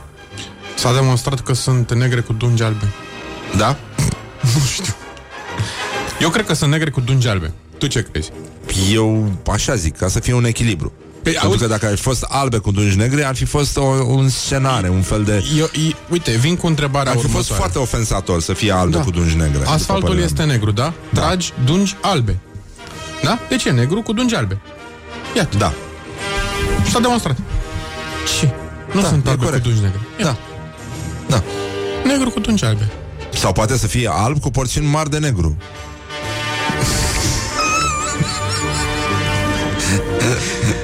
Nu este negru. Dar nu cu este porți- ofensator să fie asfaltul negru? Să calci pe el? Bă, uite, la asta nu m-am gândit. Păi, hai să ne gândim un pic. Hai să ne Înainte gândim să un pic. pășim corect, da. Hai să ne gândim un pic. Uh, ce facem cu TikTok-ul, Mihai? Sunt probleme mari cu TikTok-ul. Armata română a cucerit platforma TikTok. Orientări și tendinți. Um, um, deci, uh, forțele pentru operații speciale, operațiuni speciale, cred, de fapt, dar mă rog, uh, sunt promovate pe TikTok, iar uh, unde Ministerul Apărării Naționale are uh, 100.000 de mii de followers. Pe TikTok? Uh, da, da, da, da, da, da, da, da, da. Și au, uh, au uh, niște hashtag-uri interesante, forțele pentru operații speciale, MEAPN și Army. Uh, mă mir că n-au și mai Dubai, dar uh, e ok. Ar putea avea mai duba. Da, sau... Uh, deci e clar că îți dai seama că Ministerul Apărării folosește o aplicație provenită din... Oh, no! Din... Din China. This is a nightmare. This is a nightmare and I can't wake up! Tu îți, da, tu îți dai seama, Mihai? Ma. Tu îți dai seama ce se întâmplă? Păi gata. Morning Glory, Morning Glory. E chineș? La comori? Uh, și iată cum, uh, cum se explică această prezență. Creăm produsele creăm produsele astfel încât să fie potrivite pe specificul rețelei. Dezvoltăm în permanență rețeaua de pagini a Ministerului Apărării Naționale și îi pregătim pe cei care fie ne vor lua locul, fie care administrează acum pagini sociale ale MAPN. Înainte de asta am fost ofițer de intendență, mă ocupam de achiziții și de partea de echipare și de hrănire la un batalion din Ploiești. A, deparat, a declarat capitanul Roxana Davidoviț, care se ocupă acum și de co- centrul de TikTok de control. Contul. Contul. Contul. Contul de TikTok al MAPN. Um, sigur, numai o femeie se putea ocupa de hrănirea unui batalion, nu? Că de Da. aici e ca o mamă pentru da, uh, soldații ăștia. Și uh, uh, în videoclipurile de pe TikTok uh, sunt uh, așa fragmente din viața militarilor și uh, a elevilor de la liceele cu profil militar. Uh, noi generații, nu așa, trebuie să fie atrase către o carieră militară și uh, uh, cum se spune, nu așa, sloganul uh, păsărică albă în cioc, tragi cu pușca pe TikTok. Morning glory, morning glory Eu spășit Sau cartofiuri Put the hand and wake up. This is Morning Glory at Rock FM. Morning glory, morning glory Ce urât miros chiorii Deci, bonjurică, bonjurică, mă rog, am tăiat fără să vreau piesa asta este, îmi pare foarte rău, dar... Băi, și ce uh, piesă frumoasă ai era, tăiat. era piesa foarte frumoasă. Vrei să o mai pun o dată? Hai, mai pun o dată. Zici să mai Mie pun îmi o dată place piesa? piesa aia. Mie îmi place. Uh, stai puțin să o găsesc. Nu e J, Cum nu e J? e C. Cum să fie C? A, Crosstown Traffic, bă, nenică. aia e gen J de la Jimmy. Morning glory, morning glory Dă cu spray la subțiorii Deci, în concluzie, 20 de minute peste ora 9 și 7 minute. Timpul zboară repede atunci când te distrezi Și când uh, ai de partea ta emisiunea Morning Glory Și, nu în ultimul rând, celebra rubrică Mult iubita rubrică Școala ajutătoare de presă. Școala ajutătoare de presă Și înainte de chestia asta, vedeți, uitați-vă pe pagina lui uh, Viorel Ilișoi Diseară, pe la ora 6, mi se pare La World Trade Center Își lansează cartea Strălucitor. Mă rugase pe mine să, să vin să-i o prezint Dar nu am cum. Așa că o să găsească, au găsit tot un uh, graseiat Dar mult mai grav decât mine. E vorba de jurnalistul Liviu Avram. Ăla chiar...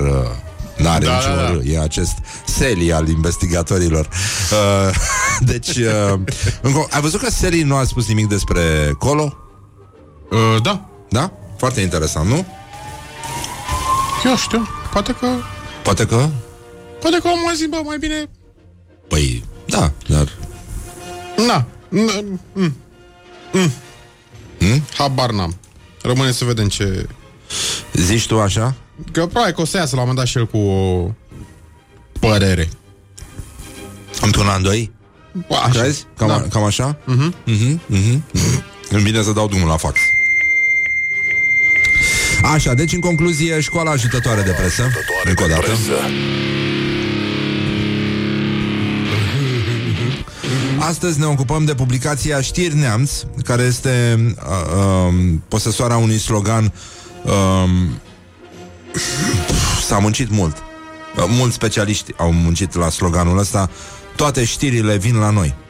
Uh, Publicația pune o întrebare, nu-i așa, inedită, dar atât de firească, uh, într-un articol care este reclamă mascată pe față, uh, evident cea mai mică problemă în ziua de astăzi. Câte tricouri ar trebui să aibă un bărbat?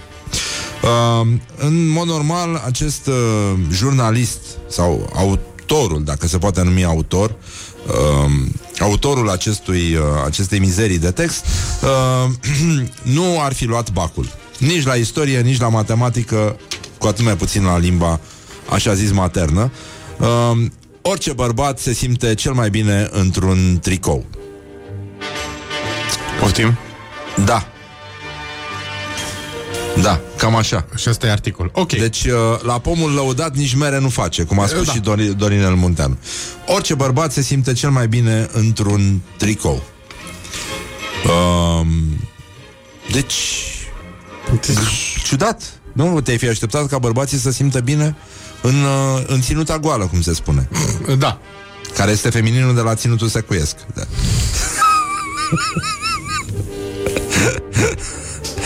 Așa. Este comod, este ușor de purtat și merge aproape cu orice în ținutele sport, casual și chiar smart casual. Bă... Băi, deci nu, nu există domeniu în care tricoul să nu se infiltreze așa ca un fel de șarpi. Șarpiri! Um, de aceea, bărbatul El. Da, pentru că despre el vorbim Ar trebui să aibă cât mai multe tricouri În uh, cât mai multe culori Chiar cu imprimeuri, cu croieli diferite Un număr exact nu credem că ar putea să pună nimeni Dar am putea să facem noi un calcul Vai, În funcție de ocaziile Pentru care un bărbat are nevoie de tricouri Și tipurile de tricouri pe care le poate purta Ok. Deci uh, În garderoba unui bărbat Tricourile sunt de nelipsit Parcă am mai citit asta mai sus, nu? Așa este la număr. Acum schimbă Articolul ăsta. Schimbă adresarea Le poți purta, deja suntem la pertu, știi? Mm. Uh, le poți purta aproape în orice situație Și mulți le folosesc și pe post de De? De? Mihai De? Nu. Ba da E, na. Mihai Pe post de De... De? Haine de corp. Aha. Haine de corp. În special maiourile Și în special cele de culoare arbă Fără nicio altă aplicație sau imprimeu. Da, maiourile nu sunt tricouri. E, sunt niște tricouri cu mâneci mai sunt scurte. semi Sunt prestricouri. Prestri- Pretricouri, nu?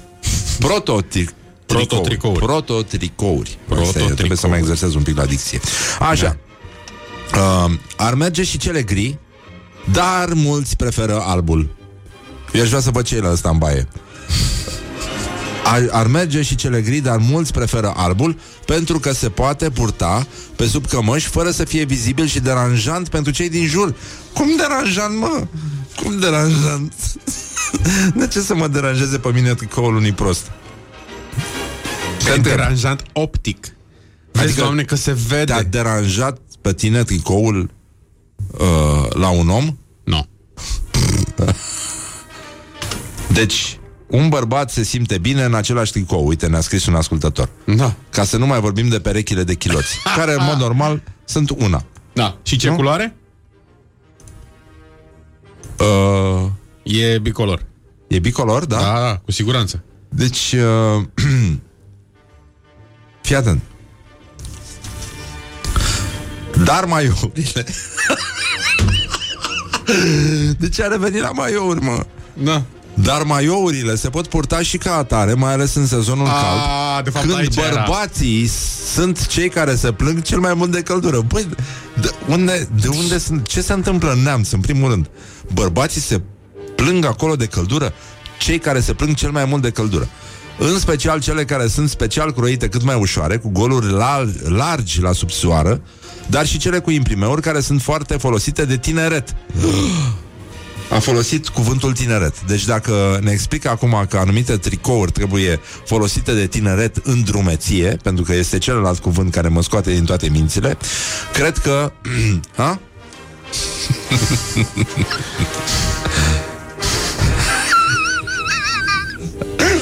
uh, băi, Da. așadar, Băi, a plecat de la tricouri. Fii atent, deci Așa. se întâmplă ceva aici. Ăsta, ăsta ne, ne, ne, ne, Eu cred ne că- manipulează Da. ca să ne dorim la sfârșit uh, maiouri în loc de tricouri. Și tricouri în loc de maior.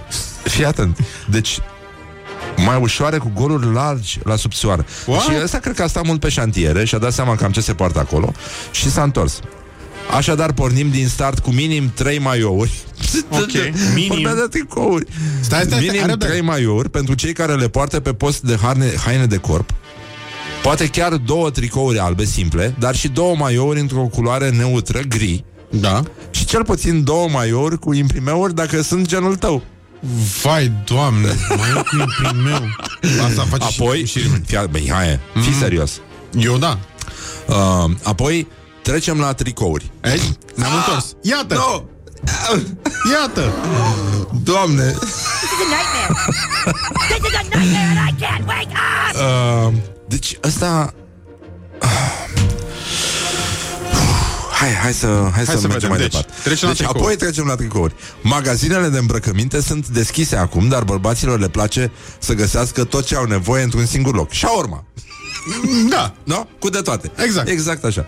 Lanțul de magazine shawarma cu de toate pentru bărbați, cred că ar trebui să, să, să apară în acest moment. Deci, uh, um, magazinele de îmbrăcăminte sunt deschise acum, dar bărbaților le place să găsească tot ce au nevoie într-un singur loc. Nu le place să bată magazinele pentru a găsi toate modelele de tricouri de care au nevoie. Și acum vine reclama mascată pe față uh, XXXX este magazinul perfect pentru ei, chiar dacă este un magazin online. Ah. Pentru că bărbații știu să intre pe internet în zilele noastre. Pe internetul mare, unde este plin de bărbați. Doar și de la bărbați. margine vezi cozi de bărbați care vor să intre pe internet. Dar nu știu, că sunt în maiou și nu-i primesc. Nemărginimea bărbat. Nemărginimea CV-ului care se întinde până la Calafat Așa. și poate chiar până la bulgari. Dar uh, fii atent. Până la urmă, nici nu trebuie să iasă din casă pentru a achiziționa îmbrăcăminte de care au nevoie. Așadar, scrollând prin Aha. categoria de îmbrăcăminte pentru bărbați, alegând categoria de tricouri, ne trezim cu numai puțin de 1100 de modele diferite de tricouri. A, Iar asta înseamnă... Ce înseamnă asta, Mihai? Ce să însemne? Ce înseamnă asta că avem 1100 de modele diferite de tricouri? Asta înseamnă, Mihai, că avem extrem de multe variante din care să alegem A. și să completăm numărătoarea tricourilor de care un bărbat are nevoie. Am Deci revenit stai. la temă. Stai puțin, deci pu- câte am zis? 1100? 100 de modele. Deci atâta trebuie să... Nu, nu, nu. De aici deducem numărul de tricouri de care are un bărbat nevoie în afară de maiouri. Că sunt și maiouri. Dar le-a băgat la tricouri cumva. Adică sunt maiouri de tricouri, știi? Înțelegi? Maior de tricouri. Da. Da, sunt Adică maiouri. tricou cu fermoar la mânecă. Nu, ai maioul care e un fel Ah. de premergător. A, de fapt, dacă Asta asta am este. înțeles. Tricou de Ai pus maioul, zici, mm, parcă Da. aș pune și un tricou. Pam! E tricou, înțelegi? Dar nu Nu- trebuie multe maiouri. Ca Aha. să nu te deranjeze. Da, Când se vede uh, optic, știi că te poate deranja la ochi. da, dacă e negru sau... A? Da, ca gletul, da. Deci, Maio, practic, este un bărbat la roșu, înțelegi? Aha! La roșu? La roșu, da. La grimă? Păi, oricum e roșu pe umeri și pe... Ai văzut cum e Ciprian Muntele? Chiar stă la țară. Normal, așa și arată. nu mai zic de emisiune. Are mare succes în uh, mediul rural. Asta de ce? Pentru că el își cumpără maiurile El, el online. aude de acolo dum, dum, dum, dum, dum, dum, dum, și zice că sunt rocker pe motociclete, dar nu, sunt băieți pe tractorașe, pe motoslifuitoare, pe din astea. Publicul lui preferat. Așa, Ciprian Bun. are multe tricouri, din ce am văzut. Da. Da, așa, bun. Hai să... Uh, Așadar, trebuie să alegem câteva tricouri într-o culoare, cel puțin numărul culorilor preferate, câte unul din fiecare. Stai, trebuie să reiau, Deci deci nu înțeleg mai nimic. Deci, trebuie să alegem câteva tricouri într-o culoare, cel puțin numărul culorilor preferate, câte unul din fiecare. Tot n-am înțeles, dar... Adică iuni. A, e uni. Sau curcubeu. Nu? Câte un tricou iuni din fiecare culoare care îți place. Da. Pe care Oricum îți e place. puțin complicat. E, e puțin complicat. Da, n-ai cum să.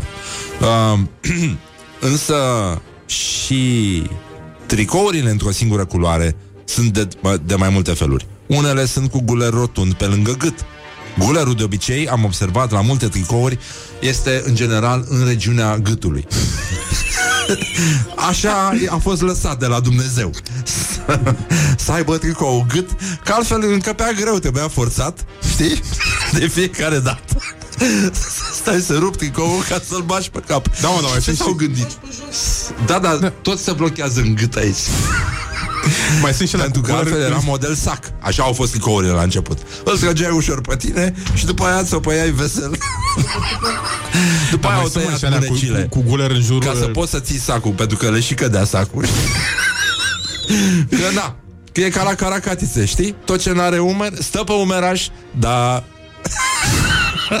n-are umeri și intră.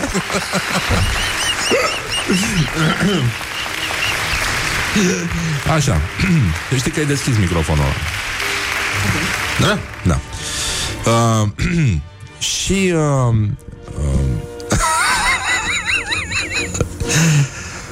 Așa, suntem într-un fel de șeherezad Acum au remarcat câțiva ascultători uh, culți Că nu poți să le spui altfel uh, Deci unele sunt cu guler rotund pe lângă gât Altele în V mai larg sau mai adunat Dar Mai tot la baza gâtului Cu anchor. Anchor pe gât Așa. tu ai ceva cu gâtul. Da, e foarte important gâtul Anchor turtleneck. Așa. Ui, ui. Turtleneck, cum se spune în franceză. Uh, bun, este Ami, colega noastră. Așa, deci bună, uh, bună dimineața, Ami. Bună dimineața. În funcție de cât de mult îi place unui bărbat să fie la modă, va alege stilul care îl reprezintă și va alege câte un tricou din fiecare culoare care îi place. Asta a încercat să spună mai sus, nu i-a reușit și acum a reluat-o într-o formă mult îmbunătățită. Dacă este stilul mai conservator, va alege tricouri pe lângă gât. Atunci mai ia un parcă le ancuier. și vezi așa trecând. Fium! Pe lângă gât, nu pe gât. Asta e important. Pe lângă gâtul. Pe lângă fără gât sos. sunt tricourile alea pe care le-ai purtat 2 ani și ai, doar ai dormit în ele, știi? Care sunt lăsate așa și scămoșate. Alea sunt adevăratele tricouri pe lângă gât. Sau cum mai poartă fashionistele, știi, așa peste umăr. Dacă este mai la zi cu trendurile, va alege tricouri cu decolteuri. Dacă putem să le numim așa. Cleavage. Și va alege culori mai ostentative, așa cum se poartă acum. Pe neon. Da, poate chiar de femei. Dar, uh, deci, uh, cu toate acestea, nu trebuie să uităm de tricourile cu imprimeuri. Păi eu de când zic, de când Morning Glory încearcă să atragă atenția asupra acestui capitol tulbure din istoria tricoului românesc. Tricourile cu imprimeuri nu au soarta pe care o merită, nu sunt băgate în seamă, e ceva pentru care trebuie dărâmate câteva statui, zic eu, în momentul ăsta. Acestea sunt la modă și se pot purta în orice zi, la o ieșire în oraș sau orice întâlnire. Și mai sunt și tricourile polo. Stai că... care sunt acel gen de tricou pe care îl porți atunci când vrei să dai o notă de clasă în plus ținutei Zece. pe care Sau o opt. porți. Da. Deci, în primul rând, dacă vrei să dai o clasă în plus și să fii, uh, să treci de la uh, uberist uh, la taximetrist gen pelicanu, îi ridici gulerul. Asta Ah. este foarte important. Pentru că, oricum, asta ține de atitudine. Orice bărbat adevărat știe că tricoul polo se poartă cu gulerul ridicat. Care nu se calcă. Nu se calcă niciodată, nici doar blugii se calcă la tricoul polo cu gulerul ridicat ca să aibă dunga aia specifică a blugilor, așa cum au avut-o ei în bestul sălbatic când au apărut. Da. Uh, deci, important e că tu ai un uh, un cazan de BMW din uh, 98 cu numere de Bulgaria. Se spune ursuleț. Nu, O să fie nu, nu, rechin. nu, nu, nu. O să fie și Nu e. Cer rechinaș. scuze. Nu e, nu, nu, nu. Nu e, nu e ursuleț ăla. Ursulețul e ursuleț, e ok. Dar um, când arunci cheile pe masă, ai atitudine de iaht, cel puțin. Asta e important. Și ai ursuleț la chei. Asta da. Sau coadă de veveriță. De nurcă, dacă ești pe clasă. Și asta, și asta. Deci este un tricou perfect, continuă autorul, pentru o ținută smart casual și chiar pentru una aproape office. Asta dacă îi lungești mânecile. Aproape office, adică nu intri. Sau bagi Stai la mânecile înăuntru. și în felul ăsta poți să te faci remarcat în intersecții.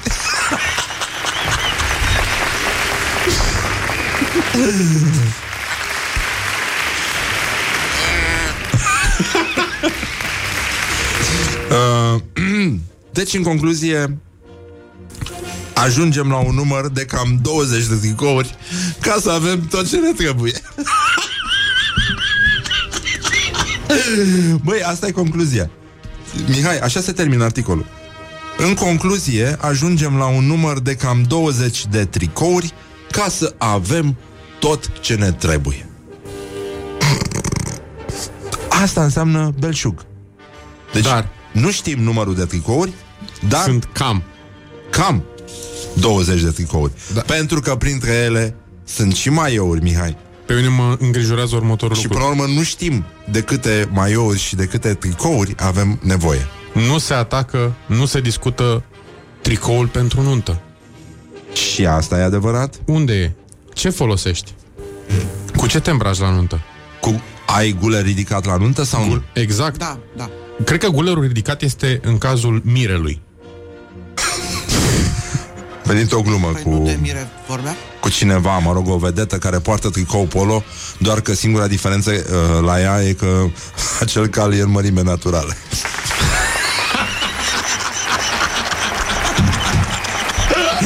Hai să o lăsăm așa, vrei? Da? E bine, e bine. Să ascultăm o piesă foarte frumoasă, muzicală, de la o formație care se numește Rival Sons. O știi, Mihai?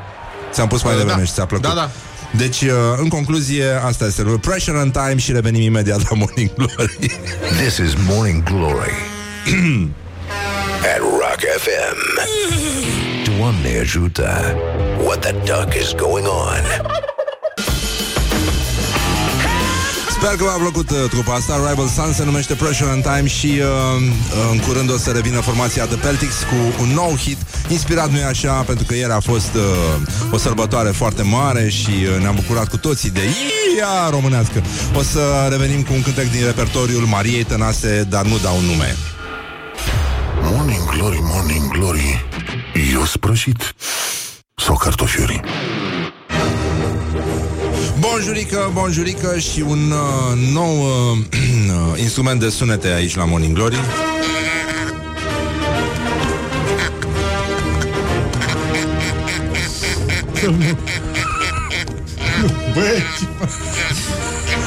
Ia. Așa, bun. Deci, în concluzie, acestea au fost uh, știrile, dragi prieteni ai rockului. Mulțumim, mami, pentru prostia asta pe care ne-a dus-o. Am uh, învățat, ne-au scris ascultătorii foarte multe lucruri anul ăsta de la Morning Glory. Um, orice prost poate lua abacul la timp, că Evanghelia are putere, că poți opri și reporni de oricâte vrei tu Don't Stop Me Now de la Queen, că suntem în uh, ianuarie încă, nu, suntem în februarie. Suntem în 146 februarie, februarie nu? astăzi.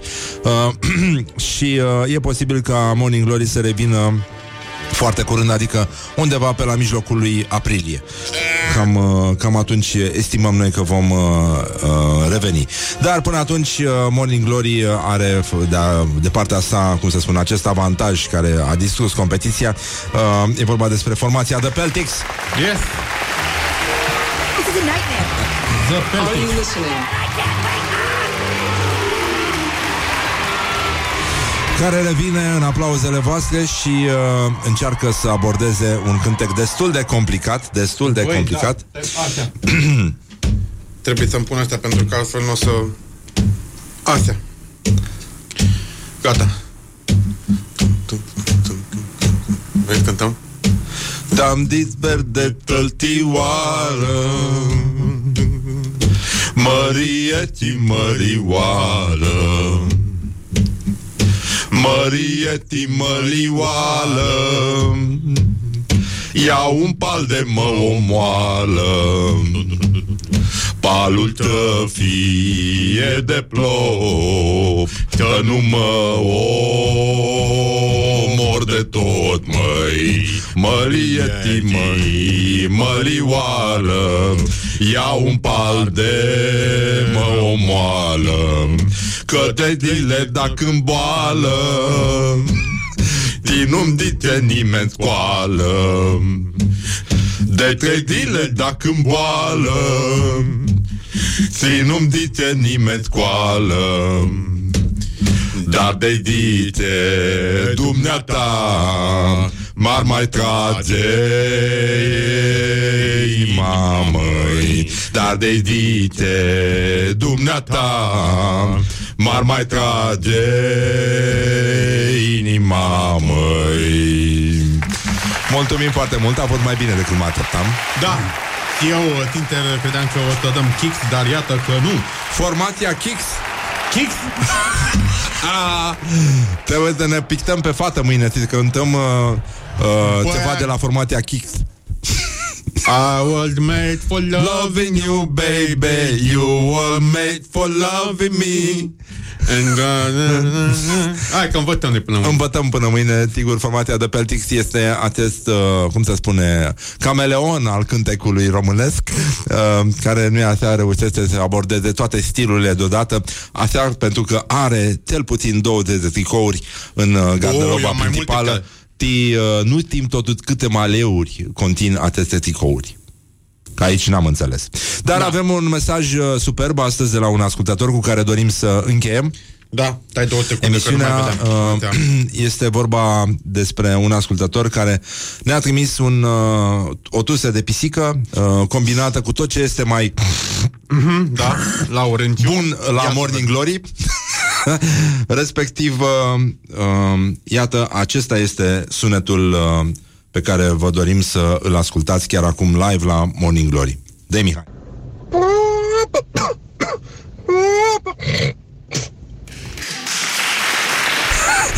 Aceasta a fost înregistrarea. Îi mulțumim uh, uh, superb de mult uh, ascultătorului nostru, care se numește Laurențiu. Mulțumim foarte mult. Poză cu, evident, uh, masca pe bărbie, așa cum are orice bărbat adevărat. Are o bărbie proeminentă, da. în care un caracter puternic bărbătesc. Deci are și maioul uh, cu mâneci lungi, care este tricoul, practic, uh, uh, cu mâneci scurte. Deci, în concluzie, v-am pupat dulce pe cea că mâine este ultima... Culte? Culte? Da, asta este, că am zis că poți să faci o figură foarte frumoasă în intersecții, Mihai. Da, aș și putea. să... Așa? Așa? Da. Așa, exact.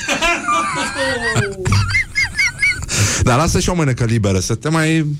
O mânecă liberă? Da, așa. Adu-tați-ne pe noi, că mâine avem, luăm din noi vacanță. Adu-tați-ne pe noi. M-am pupat dulce pe teacră, ne auzim mâine la o nouă întâlnire cu muzica voastră preferată și uh, vă mulțumim pentru atenție. Bye bye, ne auzim mâine. Am mai zis că ne auzim mâine? Nu, nu mai știu. Nu. Uh, Ne deci auzim ne auzim mâine? mâine la o nouă, cum a fost? La o nouă întâlnire cu muzica voastră preferată. preferată. Da, și prietenul nostru. Așa spunea și Roșcatu care pune vocea aici. De? Că eu încerc să îi țin locul acum, că el e plecat în vacanță, de fapt. Cam așa, v-am pupat, pa, pa, pa, pa, pa, pa. Don't carry me with a little sugar. Wake up and rock. Mancațiaș.